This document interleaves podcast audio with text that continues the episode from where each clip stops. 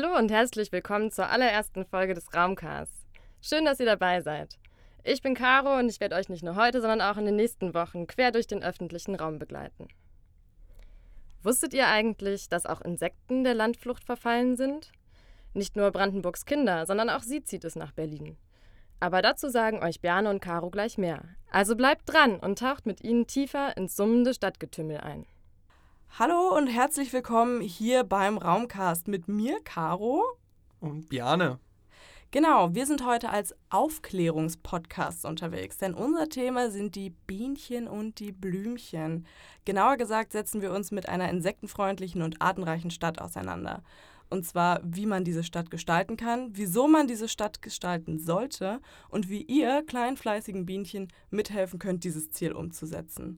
Und um Wissen bereitstellen zu können, mussten wir uns auch ein bisschen Wissen aneignen. Und dafür haben wir Interviews geführt mit Dr. Christian Schmidt-Eggers, Experte für Wildbienen und Projektleiter für das Förderprojekt Berlin blüht auf, und mit Sonja Knapp, Geoökologin und Gastprofessorin an der TU. Die beiden stellen uns freundlicherweise ihre Expertise zur Verfügung.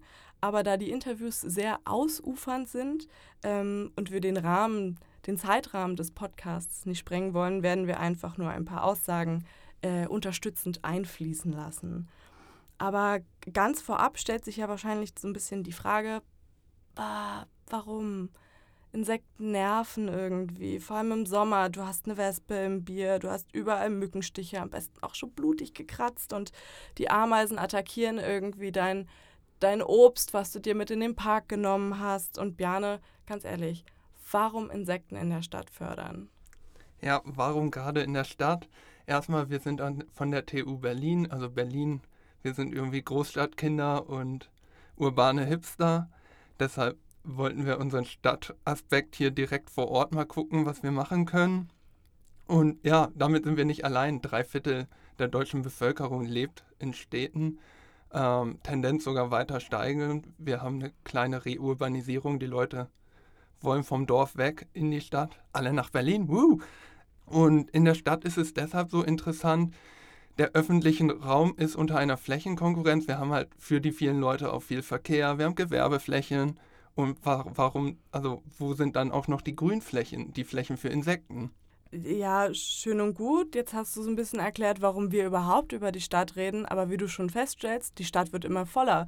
Warum sollen wir die Insekten denn auch noch zur Urbanisierung zwingen? Sollen die doch auf dem Land bleiben? Ja, also erstmal ist es jetzt schwierig. Stadt und Land wollen wir heute hier gar nicht ausspielen. Aber Stadt ist auf jeden Fall ein interessanter Bereich. Und ähm, da wird uns Sonja knapp mal erklären, was das für Vorteile hat. Und all das ist erstmal logisch nur verändert die Umweltbedingungen und damit auch die Lebensbedingungen für Tier- und Pflanzenarten. Und ähm, ja, man könnte sagen, dass dadurch, dass unsere Landwirtschaft inzwischen in großen Teilen sehr stark intensiviert ist, dass Städte zu einer Art Inseln geworden sind, die eine relativ große Heterogenität noch haben, was die Landnutzung, die man auf einer kleinen Fläche findet, betrifft und dementsprechend auch eine verhältnismäßig hohe biologische Vielfalt beherbergen. Aber es ist eben so, dass nicht jede Tierart und jede Pflanzenart mit diesen städtischen Umweltbedingungen zurechtkommt und dementsprechend, wie es natürlich auch in anderen Landschaften ist, ähm, beeinflusst unser menschliches Tun, ähm, wie wir Städte bauen beispielsweise, beeinflusst eben auch ganz stark, ähm, welche Vögel, Insekten, Pflanzen etc. dann zunehmen in ihrer Häufigkeit. Sonja hat es gesagt, die Stadt ist Multikulti für Insekten. Wir haben verschiedene Nutzungen und verschiedene Potenziale, die wir noch ausnutzen können. Wir wissen zum Beispiel, dass auf Gewerbebrachen, die wir in der Stadt ja auch noch häufig haben, die sogar teilweise irgendwie schwer, schwermetallbelastet sind und anderweitig belastet sind, da haben wir ja eine gewisse Vielfalt an Pflanzen und somit Insekten zu finden und sogar seltene Arten, die wir an anderen Stellen überhaupt nicht mehr finden, weil sie sich gerade in diesen Brachen dann wieder niederlassen. Und bei der Landwirtschaft auf der anderen Seite haben wir halt das Problem, wenn wir jetzt aufs Land gucken würden, da ist jetzt vieles an Getreide und Mais, das sind windbestäubte Pflanzen. Das heißt, die ganzen Bestäuberinsekten wie ja, Wildbienen, Schmetterlinge oder andere bestäubende Käfer, die kommen auf dem Land jetzt auch gar nicht vor und die haben in der Stadt ihre Chance. Die Stadt ist natürlich gleichfalls ein Gefahrpunkt. Also viel befahrene Straßen sind jetzt nicht nur für uns Menschen irgendwie nervig, sondern auch Insekten haben da ihre Probleme drüber zu kommen, weil nicht jedes Insekt kann fliegen. Und was wir auch nicht vergessen sollten, die Lichtbelastung in der Stadt. Wir werden heute da nicht weiter drauf eingehen, aber das ist natürlich in der Stadt ein großes Problem für die Orientierung der Insekten. Aber für, zu den Auswirkungen auf uns als Bewohner der Stadt kommen wir später nochmal. Erstmal, ich sage hier jetzt die ganze Zeit, wir brauchen so viele verschiedene Insekten. Aber stimmt das überhaupt, Caro? Ja, ob das stimmt, das werden wir jetzt gleich mal herausfinden. Viele Insekten bedeutet ja auch Biodiversität. Genau das ist der Begriff, den wir hier uns mal ganz kurz näher angucken wollen. Bjane, es gibt quasi fünf Einflussfaktoren für diesen Verlust der Biodiversität. Es gibt noch viel mehr, aber wir haben uns jetzt einfach mal auf fünf Hauptgründe geeinigt. Kriegst du die genannt? Ähm, nehmen wir mal Top 1 Klimawandel. Äh, Klimawandel, Klimaveränderung lasse ich gelten, ja. Okay. Ähm, dann nehmen wir auf der 2 die. Hast du auch schon genannt? Habe ich schon genannt? Ja, hast du schon genannt. In, in der Stadtdebatte. Beziehungsweise auch in der Stadt-Land-Debatte. Die schwindende ähm, Vielfalt der quasi der Pflanzenarten? Äh, genau, du hast gesagt, die Veränderung der Landnutzung. Genau darauf, genau darauf, darauf wollte ich hinaus. Also ähm, angefangen bei solchen Themen wie Abholzung, siehe Regenwald, was jetzt vielleicht in der Stadt oder in Deutschland nicht unbedingt äh, so anzutreffen ist, aber da dann vielleicht ähm, statt Abholzung sowas wie übermäßiger Bau und ähm, zum Thema Land die übermäßige Landwirtschaft. Ähm, da zum einen flächendeckend übermäßig, aber dann natürlich auch die Nutzung durch Pestizide und so weiter. Äh, drei weitere haben wir noch. Willst du mich wirklich wagen? Ich, ich, ich kann die ganze Sache auch abkürzen. Ähm, dann, dann muss ich dich hier nicht so bloßstellen. Mein nächster Tipp wäre Donald und? Trump gewesen. Donald Trump ist sowieso das Übel für alles. Aber äh, ganz unabhängig davon ist es auch noch die Stickstoffbelastung. Ähm, in dem Fall von Gewässern, ähm, auch verursacht durch die Landnutzung, sprich durch Kunstdünger, durch Fäkalien, aber auch durch Autoabgase. Dann gibt es auch noch die Neophyten. Das sind äh, nicht heimische Pflanzen, also invasive Arten, die grundsätzlich dafür verantwortlich sind, dass die Biodiversität abnimmt. Und die erhöhte CO2-Konzentration in der Atmosphäre, was natürlich auch so ein bisschen eingeht mit Autoabgase und mit Klimaveränderung eigentlich geht es ja gar nicht um die Biodiversität an sich, sondern vor allem um Insekten. Deswegen äh, ein kurzer Blick auf das aktuelle Ausmaß des Insektensterbens oder des Insektenschwunds, je nachdem, wie dramatisch man es nennen möchte. Ähm, als Beispiel habe ich mir die Krefelder Studie rausgesucht. Die hat auch, wenn man sich mit dem Thema ein bisschen beschäftigt, sehr polarisiert in den Medien. Veröffentlicht wurde sie 2017 im Oktober bei PLOS ONE. Und diese Studie lief von 1998 bis 2015. Da wurde sie, glaube ich, zuerst ausgewertet, aber jetzt auch noch darüber hinaus, also bis 2021. Und da wurde an 60 Standorten die Biomasse von Fluginsekten untersucht von ähm, Entomologen, also von Insektenforschern. Und jetzt mal, ich nehme mal meinen Zettel so, dass du es nicht siehst. Du kannst dir wahrscheinlich denken, es wurde eine Abnahme festgestellt, deswegen spricht man ja auch von Insektensterben.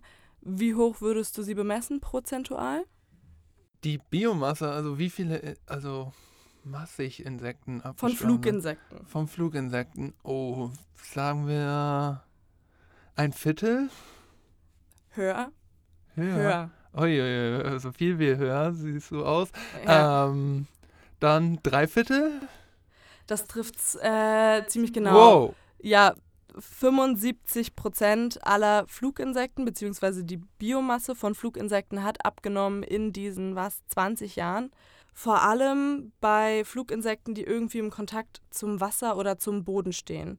Das heißt, Insekten wie Libellen ähm, oder generell Insekten, die in einem Larvenstadium groß werden im Boden, ähm, die dann halt auch vor allem, wir haben es schon genannt, von der Stickstoffbelastung ganz ähm, enorm betroffen sind. Von allen lebenden Arten, die bisher bekannt sind, ist ungefähr die Hälfte ein Insekt. Das hängt vor allem auch damit zusammen, dass sehr, sehr viele Arten vor allem so im Pilzbereich noch gar nicht erforscht sind.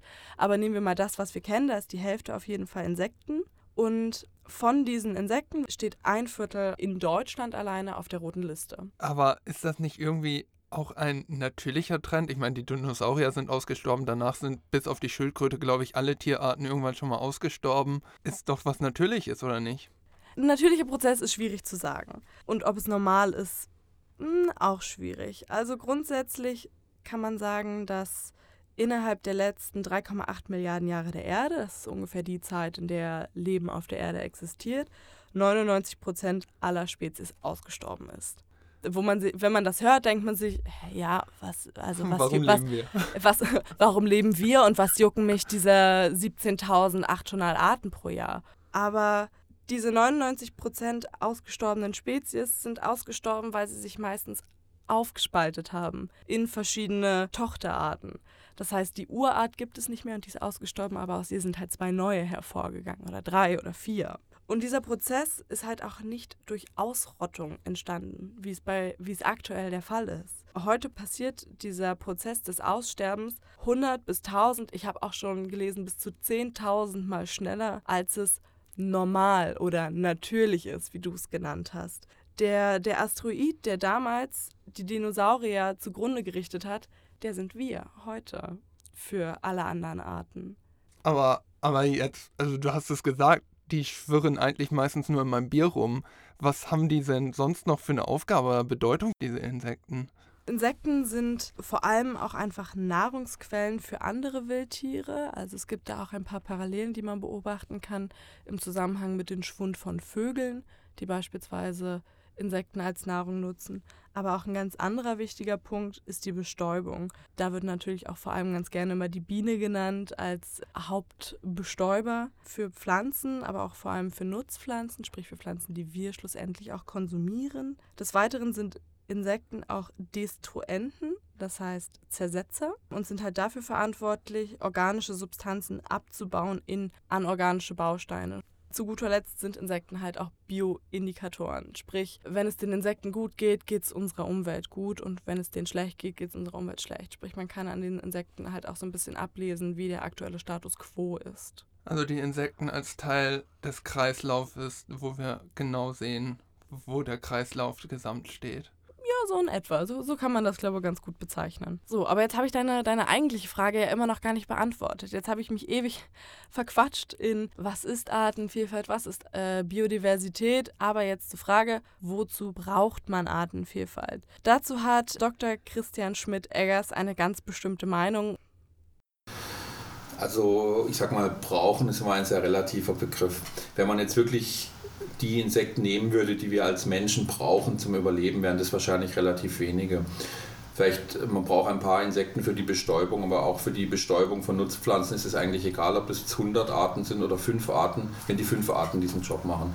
Für mich hingegen äh, ist Biodiversität ein kultureller Wert, weil wir einfach als Menschheit ja auch andere Werte haben als nur das reine Überleben. Und äh, Naturschutz, Biodiversität, all das zusammen ist für mich einfach eine kulturelle Aufgabe und es ist eine Verpflichtung, dass wir die Artendiversität erhalten sollten. Und es ist nach meinem Gefühl schwierig und eigentlich auch nicht legitim, dass wir das immer mit einem monetären Wert ver vergleichen, sagen, was nützt uns das oder was kostet uns das, sondern es ist einfach, ähm, wir haben eine gewisse ethische Verantwortung dem gegenüber. Also einfach festzustellen, dass es nicht nur um uns als Menschheit geht, sondern dass wir quasi auch nur Teil eines Systems sind, das wir doch zu erhalten versuchen sollten. Und eine andere Sache, die mir dazu auch noch eingefallen ist, ist, dass es, ähm, wie wir jetzt hier in diesem Aufnahmestudio in Berlin, in Deutschland sitzen, vielleicht auch ein bisschen überheblich ist, zu sagen, ach naja, auf die paar Arten kommt es dann vielleicht nicht an. Weil genau die Folgen, die dieser Artenverlust mit sich führt, ähm, treffen gar nicht uns, beziehungsweise treffen uns gar nicht zuerst. Das geht vor allem auf die arme, auf die ländliche Bevölkerung. Und da rede ich jetzt nicht von einer alleinerziehenden Mutter in Brandenburg, sondern da rede ich von wirklich armen Ländern in Afrika oder in Asien, die einfach auch noch abhängig sind von der sogenannten Ökosystemdienstleistung. Der Begriff wird hier wahrscheinlich auch noch des Öfteren fehlen. Das meint quasi die Dienstleistungen, die die Natur für uns bereithält, die Vorteile, die wir aus der Natur ziehen.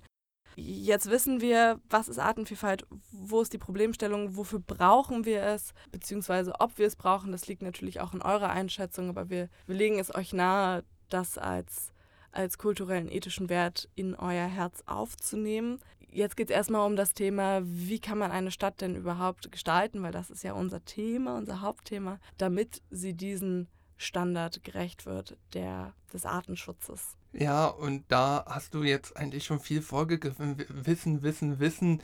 Wir haben schon ziemlich viel Wissen, auch wenn es ein bisschen divers ist, in manchen Richtungen man sich nicht über die Zahlen einig ist oder vielleicht noch nicht genau sagen kann, welche Art jetzt irgendwie wieder die andere Art beeinflusst beim Aussterben. Aber letztendlich wissen wir schon, dass was passiert, dass viel ausstirbt und wir wissen auf der anderen Seite aber viel in der Stadt oder Planung des öffentlichen Raums allgemein, was wir schon tun können. Also was wir an biologischen Sachen machen können und was wir planerisch am Beeten anlegen können. Und da waren sich unsere beiden Interviewpartnerinnen sehr einig drüber, dass wir das Wissen im Großen und Ganzen haben, dass Deutschland jetzt zwar auch schon wieder ein neues Insektenmonitoring fördert, wo man irgendwie wieder die Biomasse zählt und die Arten zählt, aber dass beide Interviewpartnerinnen direkt gesagt haben, ja, aber der Stand ist, wir müssen daraus jetzt was machen. Wir müssen schön, dass ihr uns interviewt, weil wir wollen, dass dieses Thema, wir müssen da jetzt schnell ran, weil in 30 Jahren, wenn wir jetzt die Planung angehen, dauert das ja dann auch, bis man wieder irgendwas aufforstet. Ja, da spitzt sich das Problem zu über den Zeitraum. Genau. Und da ist vielleicht jetzt unser Podcast ein bisschen Bildungsmedium und Herr Schmidt-Egers hat dazu auch noch einen, wie ich finde, wichtigen Kommentar abgegeben, den wir euch jetzt geben. Also es, es gibt ja diesen Spruch, wir schützen nur, was wir kennen. Und da ist natürlich auch ganz viel dran und man kann feststellen, dass in den letzten 10, 20, 30 Jahren dieses ganze Thema Natur in Schulen, in Universitäten sehr, sehr stark zurückgegangen ist. Ein durchschnittlicher Biologe, der derzeit ausgebildet wird, der lernt kaum noch etwas über Arten. Er lernt ganz viel über chemische Prozesse, über Genetik, aber er ist in der Lage, auf dem Feld nicht mal mehr einfache Schmetterlingsarten zu erkennen.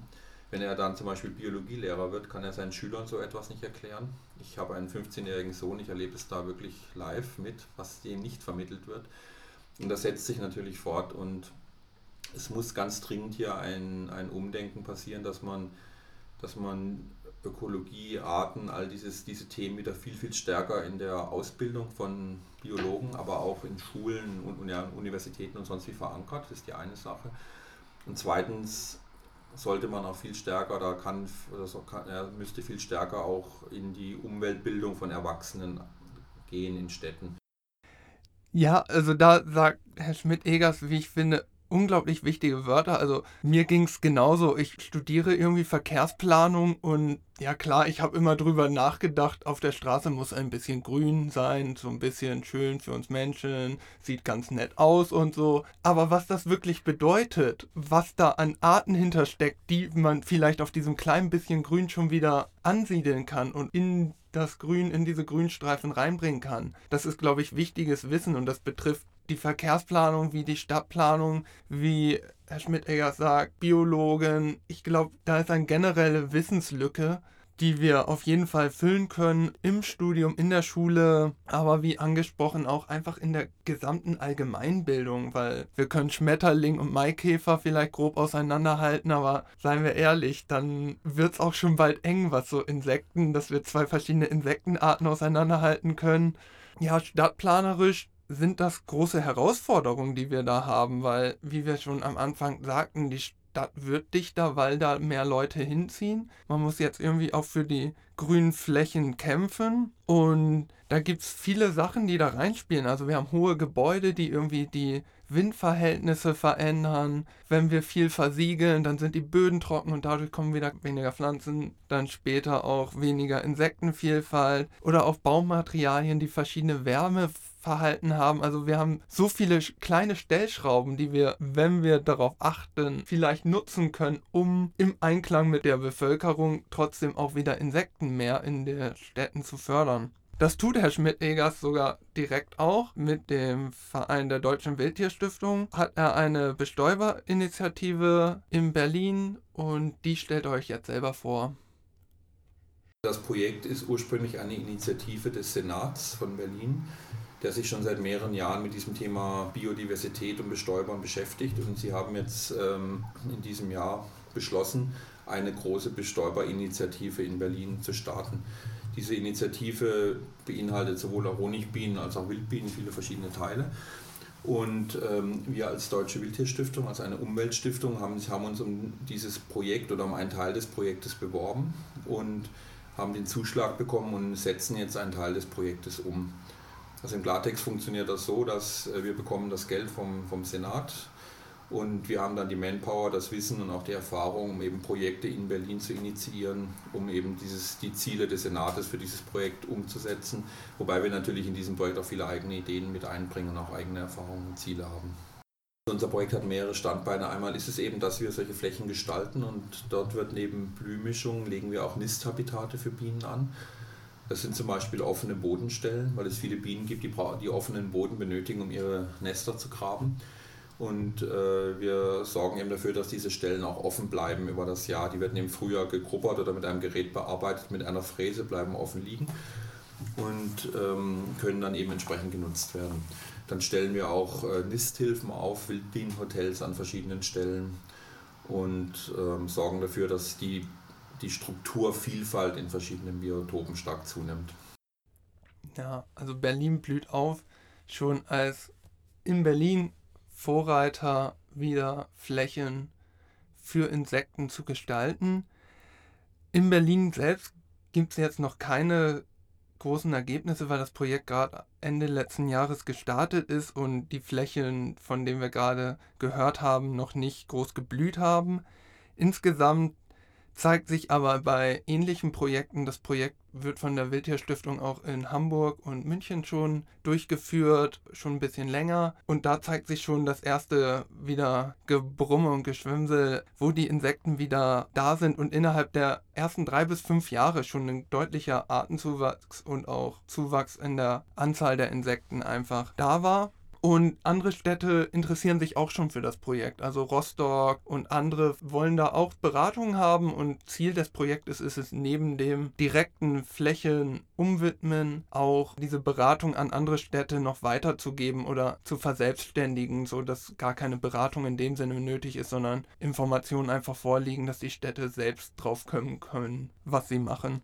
Ja, es ist sogar ein Vorteil für die Städte, weil diese Flächen, von denen wir geredet haben, diese Blühmischungen, die sind weniger pflegeintensiv als die normalen Mischungen oder Rasen, den wir hier in Berlin oder sonst wie haben. Der wird siebenmal im Jahr gemäht. Das brauchen wir aber gar nicht unbedingt als Pflege für eine Wildbienen-Insektenmischung. Ja, das heißt, ähm, um Ökosysteme auch in der Stadt quasi zu erhalten bzw. zu fördern, heißt es auch ganz einfach, Ökosysteme in Ruhe zu lassen. Vielleicht eine Basis zu schaffen, wie beispielsweise durch die Blühmischungen, aber dann auch einfach Gras über die Sache wachsen zu lassen. Sprich, nicht, wie du meinst, siebenmal im Jahr zu mähen. Das reicht locker aus, das vielleicht ein, zwei Mal im Jahr zu machen, aber das quasi nicht immer so kurz zu halten. Genauso in Bezug auf irgendwelche Hecken, die man auch einfach mal wachsen und sprießen lassen kann. Genau, diese kleinen Maßnahmen, die man da machen kann, die haben nämlich nicht nur positive Auswirkungen auf den Artenschutz und auf die Vielfalt, sondern auch auf die Stadt und ihre menschlichen Bewohner, und zwar auf uns. Und da hat Frau Dr. Sonja Knapp auch mal ein Beispiel genannt als jetzt, sag mal, das extremste Beispiel ähm, hat es Auswirkungen auf unsere Gesundheit. Und ähm, Grünflächen sorgen natürlich dafür, dadurch, dass Bäume Schatten werfen, aber auch, dass Vegetation insgesamt aus dem Boden Wasser aufnimmt und dann ähm, sozusagen bei der Atmung der Pflanze an die Umgebung abgibt, dass die Umgebung gekühlt wird. Und das ist ein Effekt, ähm, den man auch mehrere hundert Meter in die Wohnumgebung reinmessen kann. Also wenn man zum Beispiel aus einem Park rausgeht in eine bewohnte Umgebung rein und mal misst, wie sich die Temperatur verändert, dann wird es natürlich wärmer, je weiter man vom Park wegkommt. Aber man merkt schon, ähm, dass sozusagen in der Umgebung des Parks, in der nahen Umgebung des Parks noch ähm, so ein Kühlungseffekt zu messen ist. Und das ist ein, ein gutes Beispiel ähm, für das, was in der Wissenschaft gerne als Ökosystemleistung bezeichnet wird. Also letztlich, was die Natur uns gibt, in Anführungszeichen, aus unserer menschlichen Perspektive an, an Gutem, wovon wir profitieren. Genau, und diese Temperaturregulierung ist eins, ein Beispiel von vielen. Schlussendlich zusammengefasst sei gesagt, dass eine grüne Stadt oder eine insektenfreundliche Stadt, wie auch immer man sie jetzt nennen möchte, für eine verbesserte Lebensqualität und Gesundheit sorgt, für eine Reduzierung von Energien und Kosten und halt auch die Folgen des Klimawandels äh, mildert und natürlich unser Hauptthema, den Artenschutz vor allem auch in der Stadt fördert. Und wenn ihr das cool findet und wenn ihr genau diese Auswirkungen haben wollt in eurer Stadt, in eurem Leben, dann sagt euch Biane, was ihr dafür ganz privat tun könnt. Und ich sage euch gar nichts Neues, sondern als Student mache ich da ganz klassisch Copy-Paste. Ganz einfach, das, was die Kommunen machen müssen, macht ihr auch und das ist Futterpflanzen fördern und Nisthabitate schaffen. Das könnt ihr genauso auf dem Balkon oder ja, wenn ihr irgendwie einen Garten habt oder irgendwie ein Gemeinschaftsgartenprojekt, könnt ihr Futterpflanzen fördern in dem Sinne, die Mischung macht einfach eine breite Mischung. Ihr müsst gar nicht wissen, wie die Pflanzen heißen, ob wilde Malve, Natternkopf, Zimtrose, was es da für schöne Namen gibt. Nein, was ihr wissen müsst, tatsächlich ein heimisches Pflanzenangebot ist gut. Dann offenblütige Pflanzen, das heißt, wir kommen an den Pollen ran und haben jetzt nicht diese schöne Rose, wo wir gar nicht den Pollen sehen und dementsprechend die Bienen und andere Insekten gar nicht an den Pollen rankommen. Und was für uns selbst super schön ist, wir haben eine lange Blühphase. Das heißt, wir haben irgendwelche Blüten, die schon im März rauskommen und haben im Herbst aber dann, dadurch, dass wir eine Mischung haben, andere Blüten, die auch noch im Herbst blühen. Auf der anderen Seite Nisthabitate schaffen. Da gibt es super Anleitungen für Insektenhotels, wie man die selber basteln kann aus Niströhren, Bambus, Schilf, Ton. Ja, viele Materialien, die man relativ einfach besorgen kann und sich ein eigenes schönes Insektenhotel für den Balkon oder so für die Straßengrünung bauen kann. Oder wenn man halt ein bisschen größer Platz hat, dass man auch natürliche Habitate schaffen kann oder erhalten kann. Einfach eine alte Hecke behalten, Steinmauern wieder aufbauen oder erhalten oder auch einfach einen alten Baum liegen lassen und da die Käfer ihr Werk machen lassen sind so die Hauptpunkte.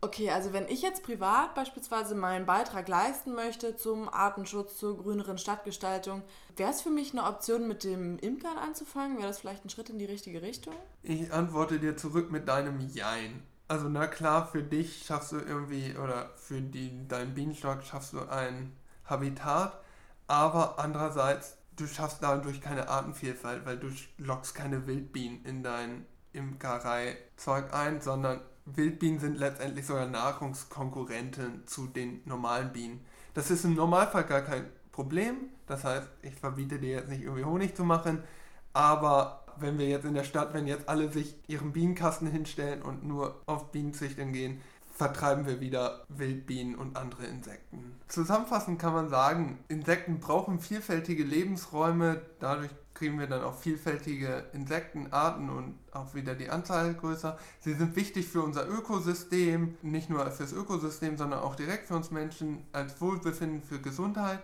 Wir tragen auch eine kulturelle Verantwortung für Insekten und es gibt erste Projekte, die sich dieser Sache wieder annehmen, aber diese Projekte reichen nicht aus, sondern wir brauchen eine gewisse Selbstinitiative, die dem Ganzen hilft. Ja, hoffentlich konnten wir euch mit diesem Podcast zu dieser Eigeninitiative inspirieren. Dass ihr hier bis zum Ende dran geblieben seid, ist auf jeden Fall schon mal der erste Schritt in die richtige Richtung. Und bedanken uns dafür recht herzlich und wünschen euch auf jeden Fall noch einen schönen Tag, Abend, Nacht, wann auch immer ihr das hört. Und macht's gut. Tschüss. Tschüss. Das war die erste Folge des Raumcasts. Wir hoffen, sie hat euch gefallen. Vielen lieben Dank an unsere Interviewpartner Dr. Christian Schmidt-Eggers und Dr. Sonja Knapp. Ihre Interviews in voller Länge könnt ihr auf unserer Website finden. Beteiligt an dieser Folge waren zudem Max Hellberg, Bjane Lotze, Laura Niehaus, Caroline Rubisch und Slaven Schmidt vom TU Berlin Project, Podcast zum öffentlichen Raum. Wir danken der TU Berlin, dem VCD mit dem Projekt DIY, dein Mobilitätsprojekt und dem UPAN für ihre freundliche Unterstützung. Natürlich auch an euch vielen lieben Dank fürs Zuhören. Wenn ihr Fragen oder Anregungen habt, schreibt uns gern. Und wir lassen euch auch nicht ohne gute Nachrichten zurück. Deswegen hier ein kleiner Hinweis, was euch in der nächsten Folge erwartet. Tschüss und bis bald. Das war der Raumcast, der Podcast zum öffentlichen Raum.